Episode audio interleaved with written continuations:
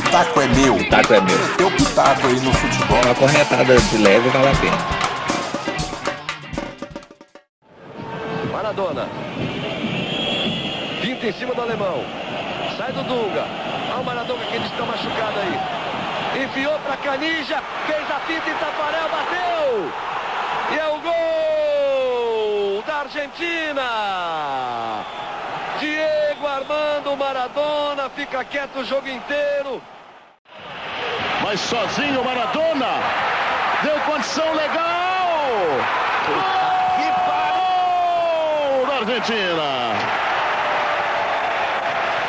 Numa jogada individual de Maradona. Levando três, quatro jogadores brasileiros. Lá vem a Argentina, Maradona pra Canija, pintou o goleiro, bateu, gol!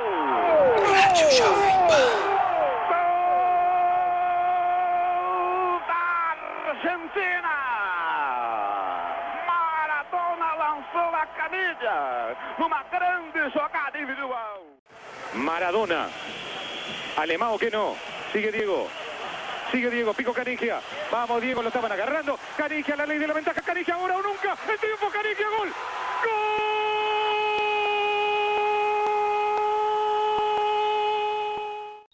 Está no ar mais um episódio do podcast O Pitaco é Meu. Hoje a gente está estreando uma nova série, a série O que a imprensa disse sobre acontecimentos do nosso amado futebol. Hoje a gente vai falar sobre Brasil e Argentina na Copa de 1990, quando o Brasil foi eliminado pela Argentina de Maradona. O jogo aconteceu no dia 24 de junho de 1990, portanto, há 30 anos atrás. O jogo começou ao meio-dia, né, horário daqui de Brasília, e era a quarta partida entre Brasil e Argentina por Copa do Mundo. Até então, o Brasil tinha duas vitórias e um empate. Depois daquele jogo, a Argentina tinha conseguido a sua primeira vitória sobre o Brasil. A gente vai falar principalmente sobre a transmissão de TV, né? Foram várias TVs transmitindo, mas a gente vai falar mais especificamente da transmissão da TV Globo e vamos também passar por jornais, vamos passar pela revista Placar para ver o que a imprensa disse sobre aquele jogo. Eu sou Mauro Jacome. Eu sou Délio Mendes, boa noite, bom dia, boa tarde para quem está acompanhando a Boa gente. qualquer hora, né, Délio? Qualquer hora. Então a gente vai falar sobre o que aconteceu naquela época, basicamente no dia anterior, né, Deli? Aliás, no dia da partida, sobre o que os jornais falaram no dia e a transmissão em si, porque o que saiu, o que estava escrito no jornal, podia fazer um copia e cola para o dia seguinte, né, Délio? É verdade, Mauro. A imprensa foi. A imprensa, desde o início daquela Copa, não estava tratando muito bem essa seleção brasileira, né, Mauro? Alguns aspectos aí que envolvia essa seleção brasileira não gerava muito, muita simpatia da imprensa e nem da torcida. A torcida também não tinha muita confiança na seleção do Lazzaroni. Durante a primeira fase da Copa do Mundo, na Itália, em 1990, a seleção não conseguiu apresentar um, um bom jogo. Foram três jogos na fase inicial bem sofríveis, com vitórias, vitórias magras, mas um futebol bem fraco e na véspera do confronto com a Argentina, a gente sabe toda a rivalidade que envolve esse clássico. A imprensa, com muitos cuidados, né, tratando dessa partida, depois do jogo, acabou se confirmando aí a previsão um pouco pessimista de que as coisas poderiam dar errado e acabou acontecendo. E principalmente, né, Délio, porque é, naquela Copa, o técnico Sebastião Lazzaroni entrou com alguns conceitos que fugiam um pouco do estilo do futebol brasileiro. Né? Ele usou, inclusive, naquela seleção, o esquema 3-5-2. Exatamente. Que no Brasil não tinha muita prática com relação a isso. Ou seja, a base não trabalhava, as categorias de base não trabalhavam com 3-5-2, os jogadores não trabalhavam com 3-5-2, apesar de que grande parte desses jogadores atuavam fora do Brasil. Mas nem todo mundo lá fora também trabalhava com 3-5-2. 3-5-2 não foi assim uma tática que entrou muito no sangue do futebol brasileiro, né? É, com certeza. Historicamente, o Brasil não tem grandes times que atuaram com três zagueiros, principalmente, né, irmão? É, o Lazzaroni insistiu nessa formação. Já de cara, quando a gente fala que são três zagueiros, né, o, o público brasileiro não, não tem muita empatia com, com tantos zagueiros dentro de campo. Né? Claro que tem toda uma, uma questão tática, que você libera os laterais. Na época era Jorginho e Branco, né, que Jorginho Branco estava em grande fase na época da Copa de 90. Né? O Branco estava voando, o Branco foi considerado o melhor em campo nas três primeiras partidas, apesar de não ter sido grandes partidas, mas o Branco estava numa boa fase. O Jorginho sempre foi um lateral muito ofensivo, mas não funcionou, a coisa não engrenou. Apesar, a gente vai passar por isso aqui durante esse episódio, apesar daquele Brasil e Argentina pelas oitavas de final ter sido a melhor partida da seleção brasileira na Copa, né, Mauro? Exato.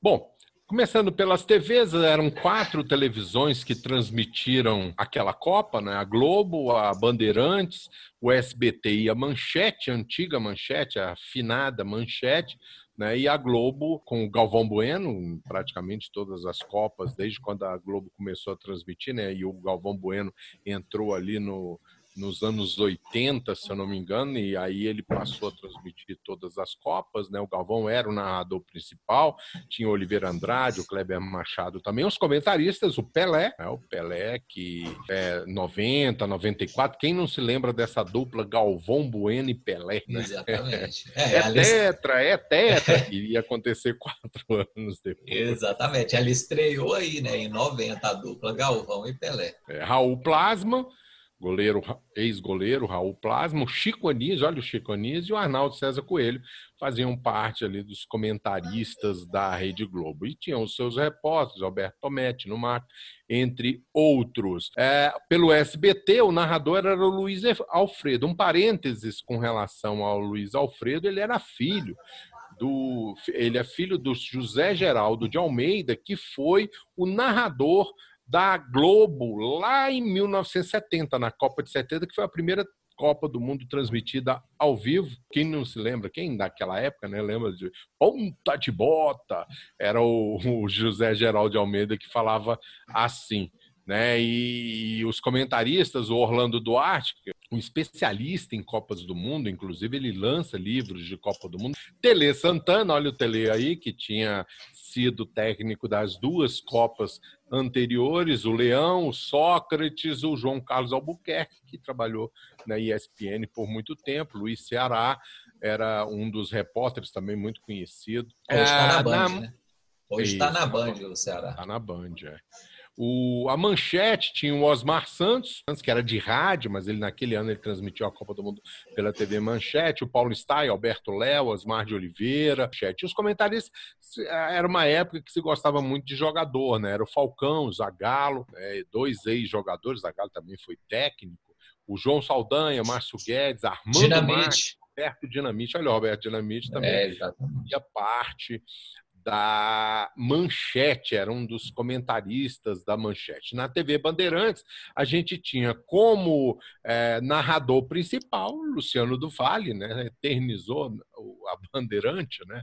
foi o carro-chefe do esporte, do show do esporte da TV Bandeirantes. O Silvio Luiz, também muito conhecido, J. Júnior, que hoje está na, na, na Sport TV. Comentaristas, também uma série de jogadores, como Rivelino, como Zico, como o Mário Sérgio, e, e também tinha o Juarez Soares, o, o Silvio Lancelotti, o Toquinho, né, o cantor Toquinho também fazia parte da Bandeirante. E tinha repórteres, o Flávio Prado, que hoje é comentarista de, de rádio também, o Datena, o Elia Júnior. Olha o Elia Júnior aí, né? Olha aí. Né? Sempre na Bandeirante.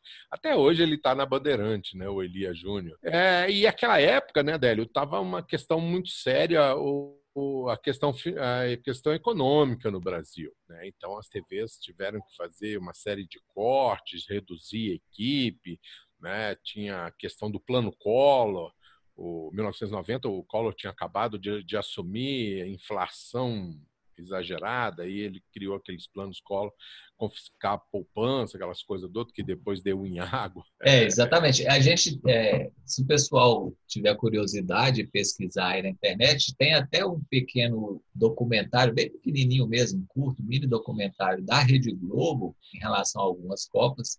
E em relação à Copa de 90, a direção da Rede Globo teve que fazer corte bem considerável na equipe que foi enviada para a Itália. Né? Justamente por causa da questão financeira. Então, a equipe teve que ser reduzida, a, a, os equipamentos tiveram que ser reduzidos para poder fazer essa viagem. Uma emissora que surfou um pouquinho fora dessa questão foi a antiga Manchete, porque a Manchete estava vindo num sucesso estrondoso da sua novela lá, agora vai denunciar a idade de todo mundo aqui, né? Pantanal fez muito sucesso e a Manchete conseguiu vários patrocinadores por causa desse sucesso. E se a gente for dar uma passada na equipe, a Rede Manchete mandou uma das maiores equipes em quantidade de, de profissionais para a Itália para cobrir essa Copa do Mundo. E exatamente, aquela Copa do Mundo, ela tinha um formato, tinha os grupos, né? Seis grupos com quatro seleções. O, o Brasil estava no grupo C, ele se classificou em primeiro, o Brasil conseguiu três vitórias. Suécia, 2 a 1 1 a 0 na Costa Rica e 1 a 0 na Escócia. E a Argentina já veio com a campanha bem irregular, irregular né? com uma vitória, um empate e uma derrota. Então, Sim, naquela ela... Copa, você já tinha oitavas de final. Sim, já tinha. Assim, o que é bem diferente do que a gente está acostumado nas últimas Copas do Mundo, né? Porque é, eram vários grupos, seis grupos com quatro seleções, é, classificavam os dois primeiros de cada grupo e mais os é, melhores terceiro colocados é, para seguir para a próxima fase, as oitavas. Então, a Argentina acabou se classificando por causa desse critério, né? ela foi uma das melhores terceira colocadas no grupo da Argentina. O Camarões ficou em primeiro, surpreendente, né? Na estreia, o Camarões. Venceu a Argentina na estreia, né? Exatamente, na estreia, Camarões acabou derrotando a Argentina, o que já complicou de cara a Argentina nesse grupo. E na última partida, que era o confronto que decidia quem ficava com a segunda vaga, a Argentina acabou empatando com a Romênia. E aí, no saldo de gols, a Argentina ficou em terceiro e acabou se classificando por causa do índice técnico. Isso, aí já caía nas oitavas. Eu estava confundindo com Copas anteriores, que depois você tinha um, eram grupos de três equipes, né? Como tinha sido em 78, Isso. como foi em 82, e aí já ia para a semifinal. Não, em 1990 você tinha a fase de grupos, aí já caía nas oitavas de final, né? É, eram 24 seleções na época ainda, e aí você já caía nas oitavas, quartas, semifinal e final. Aí já era mata-mata. É, começando, Délio, o que a imprensa disse pela, pela transmissão da Rede Globo, né? pela transmissão com Galvão Bueno, o comentário de Pelé, ah, e tinha num pano de fundo ali fazendo comentários extremamente infelizes o Faustão. É cada piada que, meu Deus do céu. É, o Faustão. Hoje, o hoje Faustão. ele não faria determinadas piadas que ele Exatamente. fez. Exatamente. Eu, é, eu, foi até uma das anotações aqui, alguns termos bem estranhos né, que se usavam na, nas transmissões. O, ajeitando meu cabelo aqui. Você não, tá ótimo, tá ótimo. Meu cabelo aqui, a... é. da pandemia tá imenso, não, não posso ir cortar, mas vai lá. É, como você disse, o Faustão, ele participava das transmissões e essa transmissão caiu no domingo, né? Foi no domingo o jogo. Então, assim, já tinha aquela link ao vivo com o estúdio, com o programa do Faustão que passava. E o Faustão realmente, é, pela, fazendo a pesquisa para esse episódio, eu, a gente acabou é, ouvindo a transmissão inteira né, da Rede Globo dessa partida. E o Faustão, ele sempre que ele entrava, você ficava meio espantado, assim, porque as, as intervenções que ele fazia, bem sem sentido, umas piadas totalmente fora de hora, mas fazia parte, né? Já era aquele negócio de, vai aí, Faustão, como é que tá o, clima aí no estúdio? Mas bem estranho mesmo. É. O jogo em si, né, Délio, é, é, é muito os comentários, principalmente do Pelé na Rede Globo, foram muito pertinentes, porque uma coisa que o Pelé falou muito: o Brasil perdeu a grande oportunidade de matar o jogo, porque o Brasil, no primeiro tempo, principalmente a primeira metade do primeiro tempo, o Brasil foi muito superior. O Brasil teve chances muito, é, muito boas de, de marcar até mais do que um gol, assim como também na volta do intervalo. O Brasil teve boas chances, inclusive é, numa sequência meteu duas bolas na trave, né? Então já tinha é, no, no, primeiro tempo, Dunga tinha cabeceado uma Isso, na trave, né? Exatamente. E, e, no segundo tempo, num lance, a bola bateu na trave, voltou, depois chutou, bateu de novo na trave. É, e o Brasil perdeu a grande oportunidade, também com Miller, com Careca. Era um jogo em que o Brasil foi. É, a gente pode dizer que quem não fez levou, né? Ah, com certeza. Essa, essa máxima do futebol aí foi posta em prática muito claramente nessa partida. Assim, o Brasil, no início da partida, o Brasil já perdeu um lance, o Careca entrou praticamente sozinho na grande área, ele foi um pouquinho precioso demais, fez um corte. Um minuto de jogo. Né? Exatamente, né? ele fez um corte no zagueiro, aí tentou outro corte para bater de direita, e a bola escapou um pouquinho assim, o Brasil, como você disse, o início das etapas do Brasil, tanto o primeiro tempo quanto o segundo tempo, o Brasil foi muito superior. Só que não converteu, né?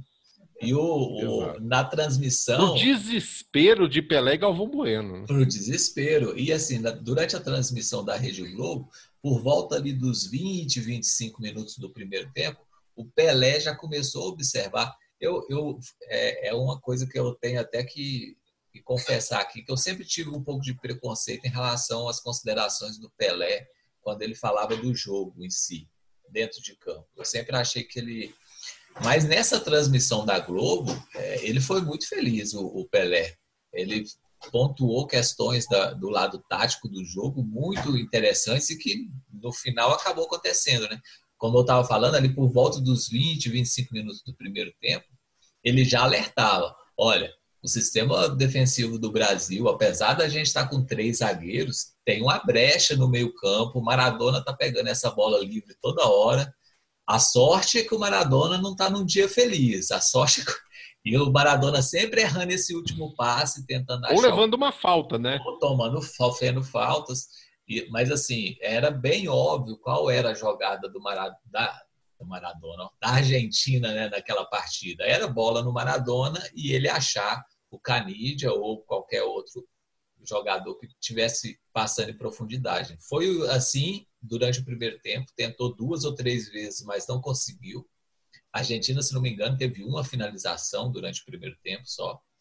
Mas no segundo tempo, é, o Brasil começou a, a partir dos 20 minutos, começou a perder um pouco de fôlego.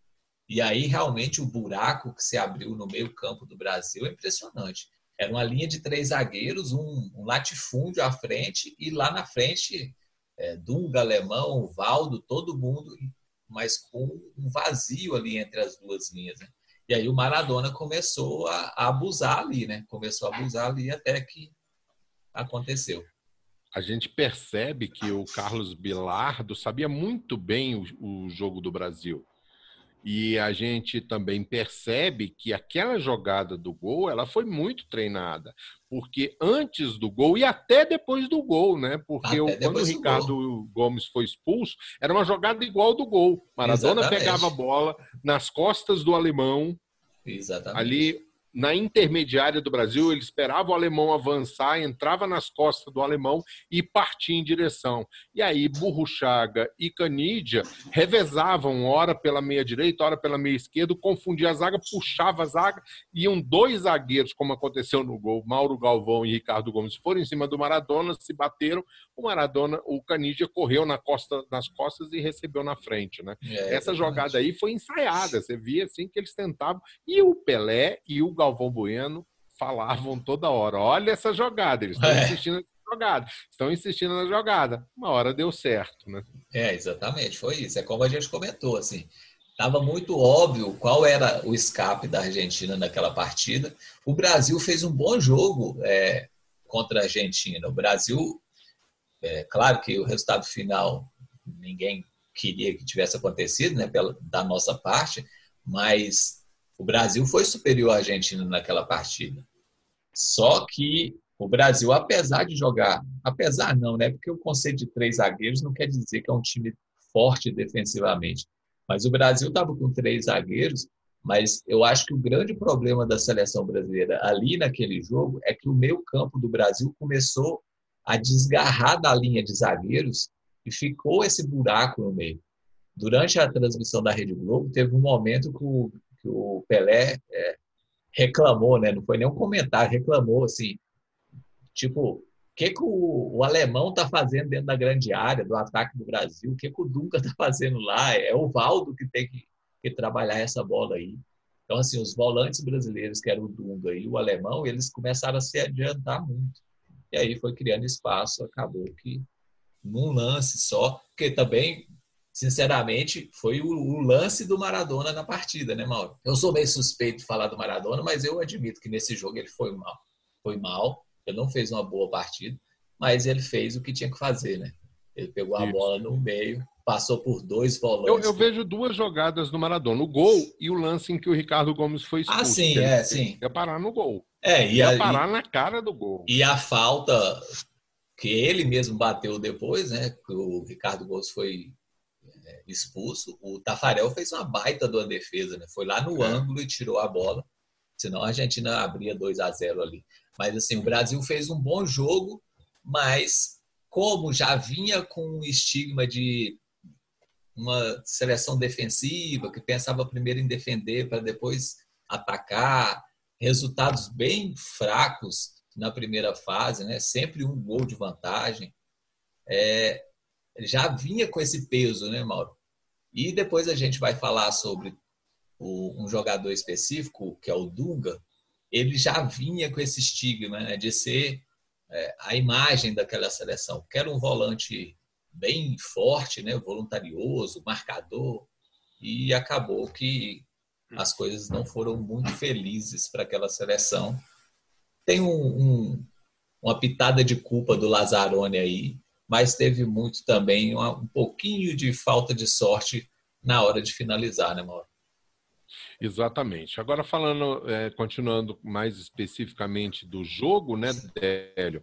É, o Brasil jogou com Tafarel, Jorginho, Ricardo Gomes, Mauro Galvão, Ricardo Rocha, Branco, Valdo Dunga Alemão, Miller e Careca. Entraram o Renato Gaúcho entrou no lugar do Mauro Galvão já no desespero. O Silas entrou no lugar do alemão. A Argentina jogou com o Goicoechea. Goicoechea nem, foi, nem era o goleiro titular, era o Pumpido, mas o Pumpido quebrou a perna no segundo jogo contra a Argentina.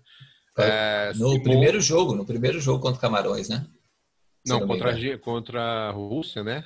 Ah, foi contra, contra a Rússia, Rússia, né? É verdade, é verdade. A União Soviética. Ele, Rússia não, a União ele, Soviética. É, União Soviética. Ele, na verdade, no primeiro jogo contra o Camarões, ele falhou feio, né? Ele falhou feio, Falhou tomou feio. um frangaço. Exato. E, e no segundo ele quebrou a perna. Um goleirinho meio azarado, né? Que depois ele teve o dedo decepado também. É. Depois, não, antes, ele teve o dedo decepado por causa de uma aliança. Ficou preso no gancho da rede. Meu né? Deus. É, e o Goicoechea entrou no lugar dele. É, Simon Monzon Trollion, depois entrou o Calderon, Oligar Cocheia, Burrochaga, Canidia, Ruggeri, Juste, Maradona e Basualdo. Esse era o time da Argentina. O gol do Canidia foi aos 35 minutos do segundo tempo. No dia, Délio, a imprensa, os jornais, né, cantavam muito essa jogada que a gente falou um pouquinho atrás sobre isso, né? Aí você via claramente na imprensa a, a preocupação que os jornais tinham com o Maradona. Ah, com certeza. Você, você vê assim que o Maradona é citado nos jornais quase que tanto quanto os jogadores brasileiros, né? É, exatamente. Aliás, a... a vinha de campeão, Maradona tinha explodido em 1986, né? Foi o grande nome da Copa e a partir dali ele era é, disparado o melhor jogador do mundo, né? É, exatamente. É, o, a, a capa de esportes do Jornal do Brasil daquele domingo simboliza muito isso que você acabou de falar. É a imagem do Maradona, é uma charge né, feita, é, é a imagem do Maradona, com vários jogadores do Brasil, o Maradona como se fosse um gigante, vários jogadores do Brasil tentando amarrar, segurar o Maradona por cordas. Né? Tem uma corda é. no braço, uma corda no pé, e o título da, da matéria é A bola não pode chegar até ele. Então, assim, Exato. o foco era o Maradona realmente. A Argentina não fez uma boa primeira fase, aliás, foi bem fraca a primeira fase da Argentina, só classificou, como a gente disse, por causa do, do índice técnico. E a esperança era o Maradona, né, mano? Como você falou, a Copa anterior ele carregou a Argentina nas costas. E ele era o grande craque. Só que ele chegou muito baleado nessa Copa. Ele chegou já com o tornozelo um pouco machucado, ele tinha um problema no ombro, que eles vira e mexe sentia uma contusão no ombro. Então ele chegou meio baleado para essa Copa do Mundo. E para o jogo contra o Brasil, é, havia até um, um, um, clima assim de que ele estava entrando meio que no sacrifício. Né? Durante a transmissão falava-se muito sobre isso. Ah, que ele está com o tornozelo inchado, que a gente teve imagens. Teve, tem, tem uma foto num dos jornais, se não me engano, é do jornal o Globo, que mostra o tornozelo dele inchado. Então, assim, o Maradona era o foco do lado da Argentina, com toda certeza. E no Brasil, a... criou-se né, a Era Dunga, exatamente em 1990, para simbolizar a seleção é a Era Dunga. Por quê? A, a, a Era Dunga significava uma forma defensiva né, sobrevalorizava-se o volante. Né? Então, tudo isso foi jogado dentro de um conceito do futebol brasileiro chamado a Era Dunga. Né? Apesar de que em 1994 o Brasil foi campeão do mundo, né? E o Dunga era titular e capitão daquela seleção, né? Tipo que foi uma volta por cima do Dunga, né? Porque ah, ele foi muito massacrado, muito massacrado na em 1990 em função da derrota. Porque toda vez que o Brasil perde, tem que se eleger, né? Tem que se definir um vilão. Exatamente. Todas as Copas do Mundo que o Brasil perdeu, como foi o Barbosa em 50, né? É, e outros jogadores em outras Copas, Copa de 82, Copa de 86, todo mundo foi. Alguém foi escolhido para ser vilão, né? Em 1974, o, o, Paulo César, que segundo todo mundo diz, como ele já estava com a cabeça na França, ele não, não fez. Então, todo, toda a Copa do Mundo tem que se escolher um vilão. E na Copa de 90 era o Dunga. Ah, exatamente. E o Dunga, é, ele, eu não sei se azar da parte dele, mas a revista Placar daquele ano de 1990, é, durante a Copa do Mundo, ela escolheu um jogador da seleção brasileira para fazer um, um diário do dia a dia da seleção, na concentração, nos treinamentos, e o jogador escolhido foi o Dunga. Então, assim, a Placar, que era uma revista de abrangência nacional, e que quem acompanhava esporte é, lia muito o Placar, né? era uma revista muito conceituada, e existia uma página específica na, nas edições da Placar durante a Copa, onde o Dunga fazia o diário da seleção. Então, ele descrevia como é que estava o clima na, na, no hotel, como é que tinha sido o treinamento, E isso reforçou mais ainda a imagem dele como símbolo daquela seleção, né, Mauro? Com o resultado que acabou sendo negativo, e no lance do gol, o Maradona passa por ele com muita facilidade, né? ele dribla o Dunga com muita facilidade, depois dribla o alemão. Então, assim, ele realmente ficou muito marcado. Eu acho que até um pouco demais, além da conta, porque é, ele era um jogador jovem ainda naquela Copa ele representava esse volante marcador, esse cara físico e tal, mas ele era um jogador que ele tinha um bom passe. Ele não era um totalmente cabeça de bagre, aquele marcador que só desarma. Ele sabia passar. Tanto é que no primeiro tempo, uma das chances que o Brasil teve, ele cabeceia uma bola de dentro da quase de dentro da pequena área na trave. Então assim, ele era um jogador que chegava à frente também, mas ele ficou muito marcado, como você disse, e ele é a imagem dessa seleção que acabou sendo derrotada. É interessante, né? Também tem, ó, tem uma pequena reportagem, uma tipo uma nota no jornal, dizendo que o voo de volta do Brasil já estava marcado. Exatamente.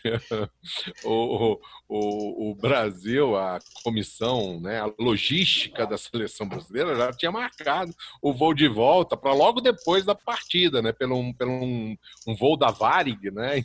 Então, isso aí é, causou um certo mal-estar, inclusive, porque é, os jogadores depois que a imprensa soube que esse voo já estava marcado, muitos jogadores foram entrevistados para perguntar sobre isso, né? E aí os jogadores ficaram até um pouco, um pouco constrangidos com relação a isso. É. E por falar em mal-estar, Mauro, a, o clima dessa seleção na Copa de 90 não era o mais tranquilo, né? Quem estava no banco de reserva das, dessa seleção dava entrevistas para os jornais e para as equipes de TV e, e não escondia, não fazia questão nenhuma de esconder que estava insatisfeito de ficar no banco de reserva. O Renato Gaúcho dava entrevista falando que, que não concordava em ser banco nesse time. O Moser chegou a dar é, uma entrevista, porque o Moser começou como titular essa Copa do Mundo e depois ele, se não me engano, ele foi suspenso para a terceira partida e a partir dali ele não voltou mais, né? Ou seja, para as oitavas ele não voltou, continuou o Ricardo Rocha no time, a linha de três zagueiros com Ricardo Rocha, Mauro Galvão e Ricardo Gomes. E o Moser deu entrevista falando não entendi, assim, joguei até agora, joguei bem e agora vou para o banco sem explicação. O Aldair, que era o outro o outro zagueiro dessa seleção, tem uma reportagem do SBT sobre é, a seleção brasileira durante a primeira fase e ele dá, ele durante a entrevista ele fala abertamente, é, acho melhor eu ir embora, porque eu eu não vou jogar. Quando eu tinha que jogar, não me colocaram para jogar. Então eu não vou jogar. Eu acho que é melhor eu ir embora, se eu não estou não tô sendo aproveitado aqui. Então, assim, o clima era muito ruim nessa seleção. Quem não jogava não fazia questão nenhuma de deixar o clima bom. Eles falavam mesmo. E o Lazzaroni sofreu muito por causa disso com essa seleção. Eu estava pesquisando aqui na hora que você falou, é isso mesmo. O Moser jogou as duas primeiras partidas e contra a Escócia, o Ricardo Rocha foi o titular e daí para frente ele jogou a Aliás, jogou só mais uma, né? É, Porque depois só, desse só, jogo só teve o Brasil contra a, a, Oi? Só teve Foi mais o jogo uma. Brasil e Argentina, né? Só teve mais Então uma. já era as oitavas de final e aí o Brasil já jogou, o Ricardo Rocha jogou as duas partidas. Uma outra coisa assim que a gente percebe, né, Délio, na imprensa falando muito é a questão da catimba argentina, né? Da catimba da, da seleção da Argentina. Tem até uma manchete aqui no Globo de uma página interna de esportes chamado Brasil contra Catimba. Né? Exatamente. Como se a Argentina fosse só catimba, né? Só isso, é. é. A gente sempre teve essa, esse preconceito né, contra o futebol sul-americano num todo. Né? Tirando o Brasil, todo mundo é catimbeiro na América do Sul. Né? Mas a gente sabe que a Argentina não é só isso. Né? É, aquela seleção da Argentina, a gente já falou, não era uma baita seleção argentina, mas tinha o melhor jogador do mundo na época, como você disse, disparado. Né? O Maradona era o melhor jogador do mundo, com folga. Apesar de ter chegado meio baleado na Copa, a Argentina não era só catimba, a Argentina tinha. A Argentina tinha o técnico Bilhardo, que era meio contestado também, não, mas ele não conseguiu levar a base da seleção de 86 para essa Copa. Né?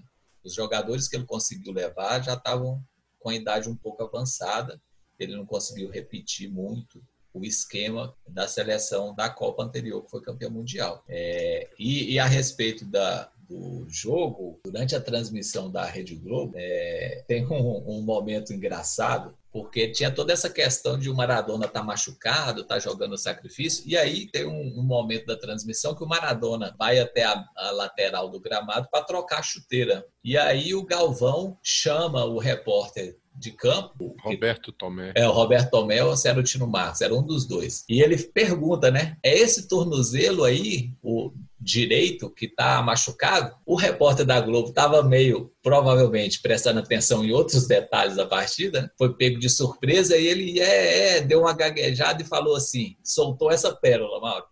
É, ele está trocando a chuteira por uma de número maior. E o Galvão meio que silenciou, assim, tipo, o que, que esse cara tá falando? Tá trocando chuteira por um número maior? Como assim? Observação estranha. E aí o, o Galvão ficou meio sem jeito, já voltou logo para a narração dele. Mas é, é interessante. Exato. Teve também, até no meio da transmissão, uma espetada do Galvão no Pelé e o Pelé devolveu a espetada no Galvão, né? Pelé estava loucubrando demais, estava imaginando demais, e aí o, o, o Galvão deu uma, uma alfinetada no Pelé e o Pelé devolveu meio, meio assim, olha, eu sou fui o melhor jogador de todos os tempos no futebol, eu sei o que eu estou falando. Mas um outro detalhe, né, no, no Globo também tinha aquele desenho né, do campo com a tática desenhando a jogada, né? Isso no dia do jogo, não, ainda não tinha acontecido o jogo, né? No dia 24, na página de esporte, a, o Globo desenhou o lance do gol, né? Que é a arrancada do Maradona, uma tipo um X entre o Burrochaga e o Canidia para confundir a zaga e o Maradona lançando o Canidia. Né? É, exatamente. É, Tem o, o, de... o desenho, o esquema tá lá desenhado. É, acho é que o Lazzaroni, se tivesse lido o Globo, o Brasil não tinha perdido. Eu acho que é porque, é, na verdade, essa é, logo acima dessa imagenzinha tem uma chamada para os pontos fracos da Argentina, né? Eis o mapa da mina, e aí tem ali alguns pontos fracos da Argentina. E logo abaixo eles colocaram uma imagenzinha bem modesta com o título Cuidado com essa jogada. E aí, como você. E foi a jogada do gol. E tá desenhado, tá e aqui, aí, tô vendo a jogada. Exata, exatamente como você falou, tá desenhadinho lá o Maradona meio posicionado ali do lado esquerdo, indo para o centro, né? Meio que na diagonal, e o, o ou o Burruchaga ou o Canidia fazendo o movimento contrário, né? É assim, Isso, fazendo um X, né? É, fazendo um X para confundir a zaga, e foi o que aconteceu. Apesar do Burrochaga, ele correu meio pela direita e o Canidia meio pela esquerda, né? É. E, o, e o Maradona meio pelo centro. Depois dele ter driblado o Dung alemão, ele correu pelo centro e os dois abriram, e aí ele chama a zaga. E a, a jogada está desenhada aqui no. É o que a gente estava falando no começo, né, Débora? Isso, é, exatamente. Era, era o, assim, logo abaixo, Mauro, a gente comentou da capa do Caderno de Esporte do Jornal do Brasil, que era uma charge com os brasileiros tentando segurar o Maradona na corda. No Globo tem um, um, um, uma, uma parte do Caderno de Esportes que é o título é um esquema conhecido. A tática depende exclusivamente de Maradona. É como a gente disse, né? A imprensa brasileira focou totalmente no Maradona para analisar a seleção da Argentina. Era o, o, o, grande foco da imprensa brasileira no adversário do Brasil, era o jogador que tinha o maior destaque, era o Maradona, apesar dele não ter feito boas partidas na primeira fase. Mas, assim, era uma pedra realmente cantada. A jogada da Argentina tinha que passar por ele e a imprensa brasileira foi bem nessa. A imprensa identificou muito bem que o jogo da Argentina tinha que passar por ele. Inclusive, se você quiser, não precisava nem produzir um jornal no dia seguinte, né? Era só trocar o verbo para o passado. Exatamente. Exatamente. Aqui, por exemplo, isso que você está falando, num esquema conhecido, a tática depende exclusivamente de Maradona. Você podia, a tática dependeu exclusivamente de Maradona. Exatamente. E aí, em relação a isso, é, tem uma reportagem dentro do Globo também, continuando né, nessa questão do Maradona, que é Brasil versus Argentina, e aí tem a chamada do, do Lazzaroni para ele comentar. E ele diz que assim não, não vai ter ninguém específico para marcar o Maradona, mas ele vai ser vigiado, que qualquer parte do campo que ele estiver, vai ter alguém perto dele. Não foi exatamente o que aconteceu, mas a intenção é. do Lazzaroni era talvez, essa. Talvez o lance seria ter alguém especificamente marcando Maradona, né? É, assim, lembrando que nessa época, hoje em dia a gente quase não vê isso mais, né, Mauro? Que é uma marcação individual, né? Mas na na década de 80 e 90, era muito comum você pegar um jogador e destacar ele para marcar a peça do outro time, né? É. Eu me lembro na Copa de 82, eu não sei se, se você está lembrando, acho que era o Chireia, né? O, contra a Itália, o técnico italiano, é, ele escolheu o Chiré para marcar o Zico, né? Isso, exatamente. É, era muito comum, Inclusive, né? Ele até chegou a rasgar a camisa rasgar do Zico num determinado lance, né? E o Zico não andava em campo sem o Chiré do lado. Era muito comum o jogador de destaque sofrer marcação individual durante a partida inteira. Assim, ele, ele perdia um jogador, o adversário perdia um jogador, porque era a função dele era aquela, ó, onde o cara é. for, você cola nele e vai atrás, não, não interessa. O Lazzaroni optou por não fazer isso, achando que dava para marcar ele por zona, né? Durante boa parte conseguiu, mas no finalzinho do jogo não deu muito certo. É, eu me lembro também o Pelé, quando era da seleção brasileira, é, em 66 ele foi, não foi marcado, ele foi caçado, né? Tanto é que ele foi tirado da Copa do Mundo porque as marcações em cima dele eram terríveis. E na Copa de 70 era a mesma coisa. Era muito comum, né, a gente ter uma marcação individual. É, hoje em dia a gente quase não vê, né, Mauro? Hoje em dia, muito raramente a gente vê é, algum técnico destacando um jogador do seu time só para anular um jogador adversário. Mauro, é, por curiosidade, o que, que você acha da gente dar uma passadinha na capa principal dos jornais, só para a gente dar uma, uma situada de o que estava acontecendo no Brasil naquele domingo, né? O que, que era notícia nos jornais daqui. Vamos lá. Vamos lá, no Jornal do Brasil, vou pegar aqui o Jornal do Brasil. Tem, é claro, a chamada para o jogo né, do Brasil. O Brasil agora só pode vencer e aí, além do esporte, a gente tinha algumas coisas acontecendo, e uma delas é, era um assunto que estava muito é, em destaque na imprensa, que era a questão dos sequestros, né, Mauro? Foi um período que teve alguns sequestros no Brasil de personalidades, e era algo que estava sendo muito discutido naquela época da Copa do Mundo da Itália e uma das matérias é relacionada a um dos sequestros que foi do Roberto Medina, empresário, né? Tá até hoje, se não me engano, ele que, que toca o projeto do Rock in Rio. Ele tinha acabado de ser liberto de um sequestro dele, ficou 16 dias, então era uma das chamadas aí da capa principal do Jornal do Brasil e outras coisas muito relacionadas ao governo, né, Mauro? Ao Collor, que tinha acabado de assumir. Né? Exatamente. Aí era questão econômica. O Brasil vinha numa situação muito difícil, é, econômica, em função do governo Sarney.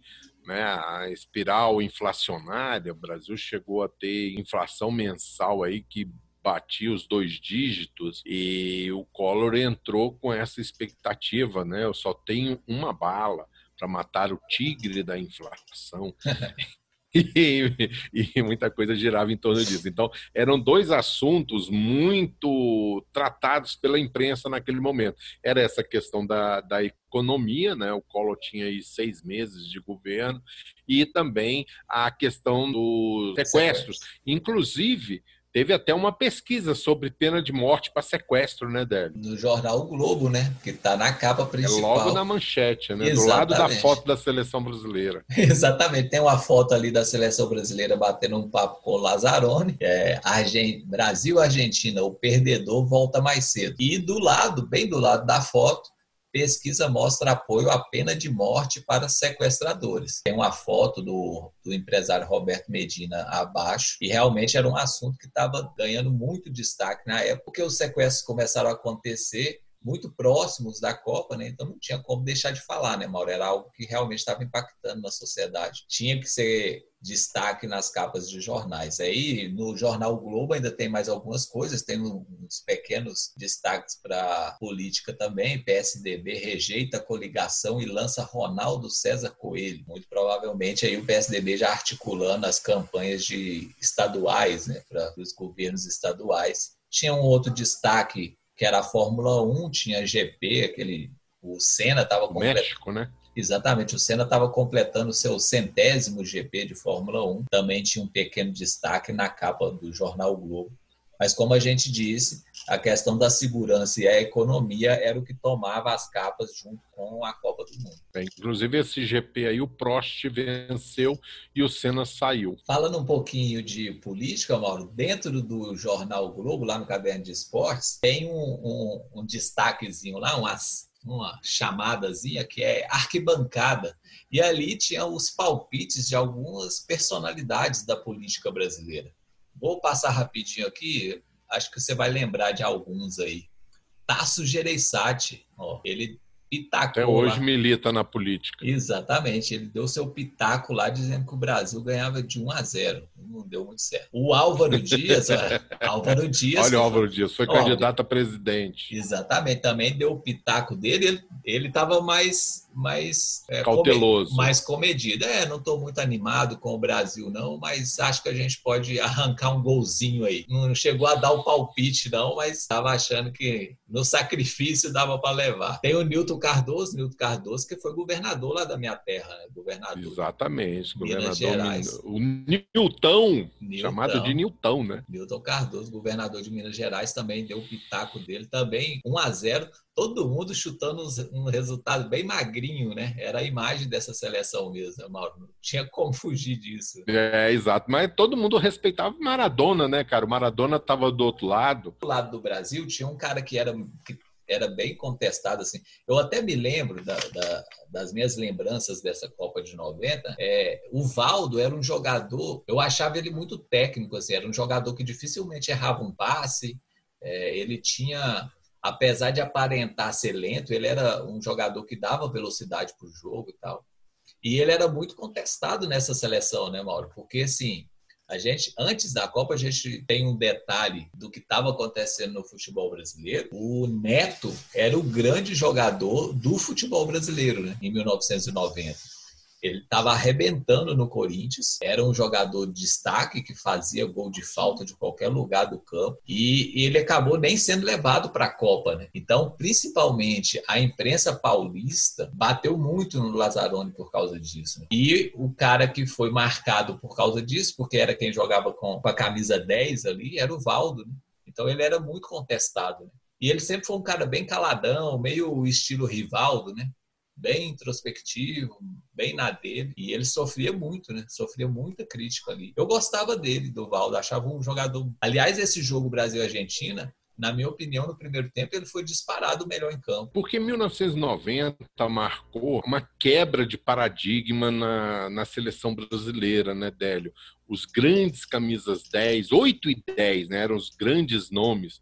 Se você pegar desde a história, não vou, não vou, não, eu vou pegar de 50 para cá, né, que você tinha Zizinho, você tinha Didi, você tinha Pelé, você tinha Riverino, você tinha Falcão, Zico, Sócrates. Aí chegou na Copa de 90, você não tinha mais um, um cara no meio de campo é, considerado é, craque. Você tinha Dunga Alemão e Miller. Desculpa, Dunga Alemão e Valdo.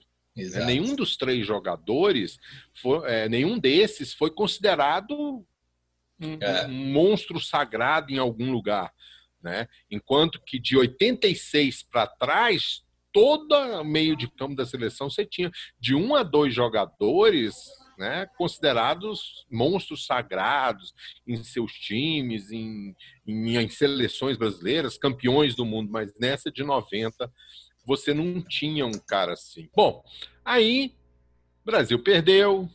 No dia seguinte, estampa-se na capa dos jornais o óbvio. Muda-se um verbo. Maradona 1, Brasil 0, né?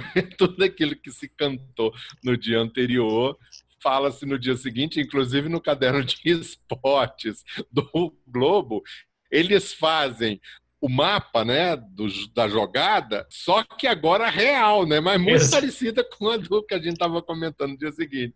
Tem aqui a jogada, o Maradona costurando no meio de campo e o Canidia se deslocando para receber o passe do Maradona e sai na, na, na, na, capa do jornal. É mudança do verbo, né? Que a gente estava comentando. É só mudar o verbo, porque tudo que aconteceu no jogo já estava escrito. É, exatamente. Era essa dessa vez aí a imprensa foi muito bem nas suas previsões e quais eram a, as atenções que o a seleção brasileira tinha que ter com a Argentina. E aí, como você disse, na segunda-feira foi fácil, né? O cara só buscou fácil, a, é. a imagenzinha lá do domingo, deu uma editada e pronto, é isso. É, Maradona 1, um, Brasil 0. É, fato novo que a gente pode puxar no dia seguinte é a insinuação que o Branco fez sobre o doping, né? Daquela famosa águazinha que quando a equipe médica da Argentina entrou em campo para atender um jogador, ele pediu água e os caras deram uma água. E segundo o Branco, depois que ele tomou aquela água, ele tava, ficou zonzo em campo. É. Inclusive, teve alguém aí que disse que realmente. Sim, é. Teve, assim, argentino, eles gostam de uma história, né? Mas o tanto o técnico, Bilhardo, e depois o Maradona, o Maradona é lógico que entrou no clima, né? Mas o Bilhardo, é, em 2005, ele deu uma entrevista com uma revista é, e aí ele é questionado né, sobre esse fato aí de que o Branco é, tinha falado que tinha se sentido mal naquela partida. E aí eu vou citar aqui aspas do diálogo que aconteceu entre o repórter e o técnico da Argentina. O repórter disse o seguinte, Mauro: é, o senhor não nega que tenha acontecido e o senhor era o responsável pelo time. Aí o Bilhado responde: Eu não nego, mas não sei. e aí o Maradona não, né? O Maradona já vai logo na lata. Ele falou que quando o, massagista entrou com a garrafinha de água, ele chegou perto do branco e ficou: Toma, Ban, toma, toma água aí, branco. ah, Maradona é uma figuraça. Né? É isso, vamos embora? Vamos embora. A gente deu uma passada aí há 30 anos. Caramba, é muito tempo já, né? Muito tempo já. 30 anos aí de Copa da Itália. Me lembro que é a primeira Copa que eu completei o álbum de figurinhas oficial. Tem ele até hoje guardado aqui nas minhas lembranças. Copa de 90, 30 anos atrás. É isso aí, Mauro. Valeu primeiro de alguns que a gente vai fazer aí, resgatando um pouco de como a imprensa tratava certos eventos, né, Mauro? Exatamente. Vamos puxando essa informação, inaugurando essa nova série do nosso podcast O Pitaco é Meu. Délio, um abração. Um abraço, Mauro. Um abraço a todo mundo. Pessoal, obrigado aí quem acompanhou a gente até aqui, até o final. Divulguem aí. A gente está com o canal no YouTube, com podcast, sempre que é lançado, a gente lança também na plataforma do YouTube o vídeo correspondente. Todos os agregadores aí de podcast, Spotify, Deezer, Google Cast, Apple, tá todo mundo aí pode escolher qual agregador, qual aplicativo melhor te atende, a gente está presente também. A gente começa agora a ficar um pouco mais presente no Instagram, o Pitaco é meu, arroba Pitaco é meu. A gente também tentando aí divulgar um pouco mais o nosso trabalho. Então compartilhe, dá o like no vídeo se você estiver no YouTube, segue a gente nos podcasts. Um abraço, Mauro, um abraço a todo mundo e até a próxima. Exatamente. Lembrando que o pessoal que está nos acompanhando no YouTube, se inscreva no canal, acione o sininho para receber as notificações de novos episódios. O pessoal que estiver ouvindo no podcast, no podcast no, em algum podcast, siga a gente. Isso é muito importante para que a gente consiga é, é, alavancar nossas plataformas. Um abraço para todo mundo, um abraço Délio, um abraço ouvinte, um abraço quem estiver assistindo. Até a próxima, até o próximo podcast e vídeo do Pitaco é Meu. Se o pitaco é meu, Pitaco é meu. teu pitaco aí no futebol. Uma corretada de leve vale a pena.